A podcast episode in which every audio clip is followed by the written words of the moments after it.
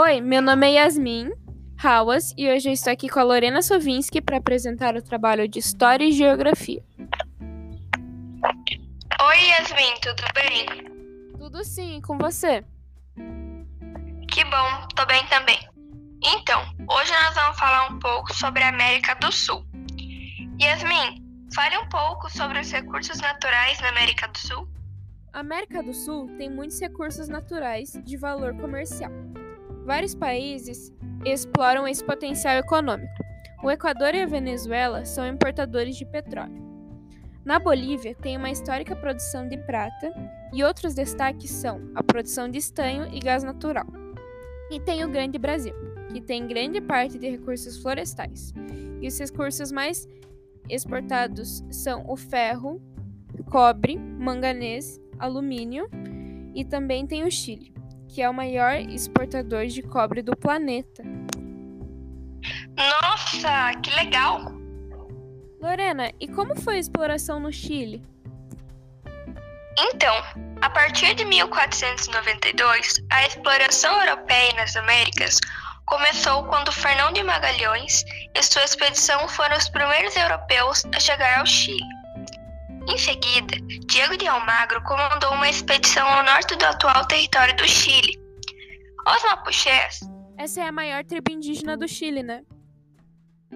Isso. Então, eles resistiram bravamente à colonização espanhola, principalmente na região sul, onde em 1598, na Batalha de Curalaba, venceram e mataram Pedro de Valdívia e a muitos dos seus companheiros, esta vitória indígena levou à destruição de cidades sulinas, como Valdívia e Ossor.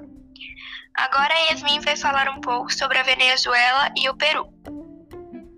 Apesar da Venezuela ter sido descoberta por Colombo, foi Alonso de Ojeda que em 1499 pela primeira vez explorou o país, navegando ao longo do Mar do Caribe até o lago Maca Maracaibo, o navegador deu o nome de Venezuela ao país pela semelhança que encontrou entre as palafitas indígenas e a cidade italiana de Veneza.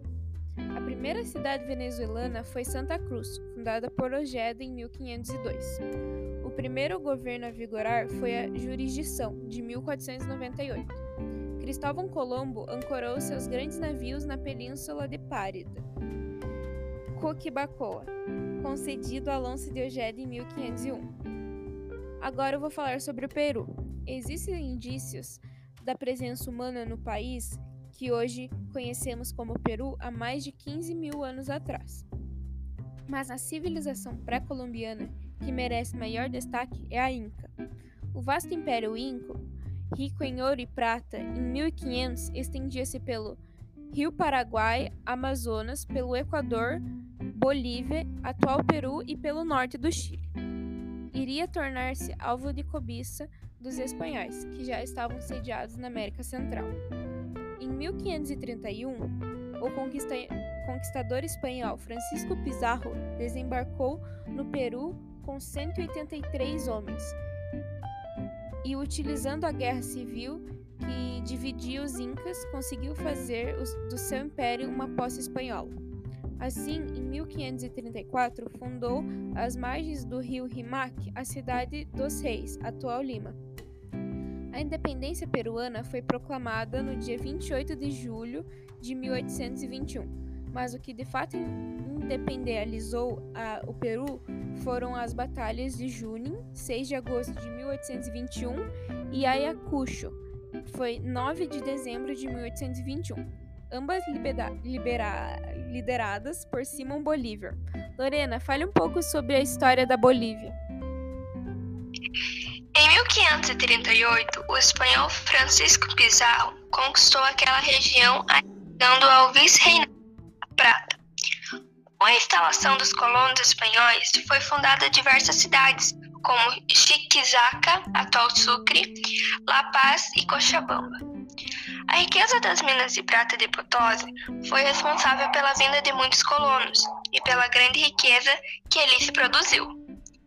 A independência boliviana ocorreu em 6 de agosto de 1825.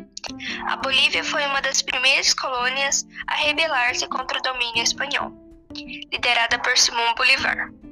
Cinco dias depois, adotou o atual nome em homenagem ao seu libertador. Em 1879, o Chile apossou-se do porto boliviano de Antofagasta, levando a Bolívia e o Peru, aliado da Bolívia. A Guerra do Pacífico, 1879 a 1883, o Chile venceu a guerra e desde então a Bolívia não tem mais acesso ao mar. Em 1935, durante a Guerra do Chacó, a Bolívia teve de ceder um pedaço do seu território ao Paraguai. Na guerra contra o Brasil, 1901 a 1903, a Bolívia perde o Acre e a parte ocidental do Mato Grosso. Yasmin, você pode me falar um pouco sobre a independência no Chile da Venezuela? Claro. Entre 1810 e 1818, a colônia, então chamada de Reino do Chile, separou-se da Espanha e formou um governo independente. Ao fazê-lo, o Chile formou parte de um processo que abrangeu quase a totalidade das colônias espanholas na América. Só Cuba e Porto Rico permaneceram no Império, né? Sim. Na maior parte dos casos, a separação das colônias se deu através da luta armada. O movimento de independência do Chile, liderado por Bernardo O'Higgins, ocorreu no dia 12 de fevereiro de 1818.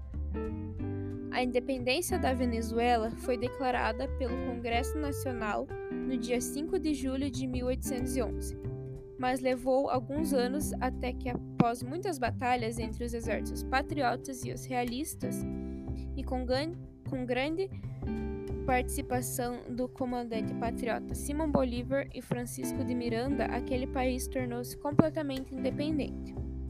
Entre 1810 e 1830, a Venezuela passou a fazer parte de Gran Colômbia, território que também englobava a Colômbia, Equador e Panamá. A separação venezuelana foi dirigida pelo general José Antônio Paes, que já havia combatido sob as ordens de Bolívar. Paes foi o primeiro presidente do governo Estado venezuelano e governou até 1863. Então, esse foi nosso trabalho. Tchau! Tchau!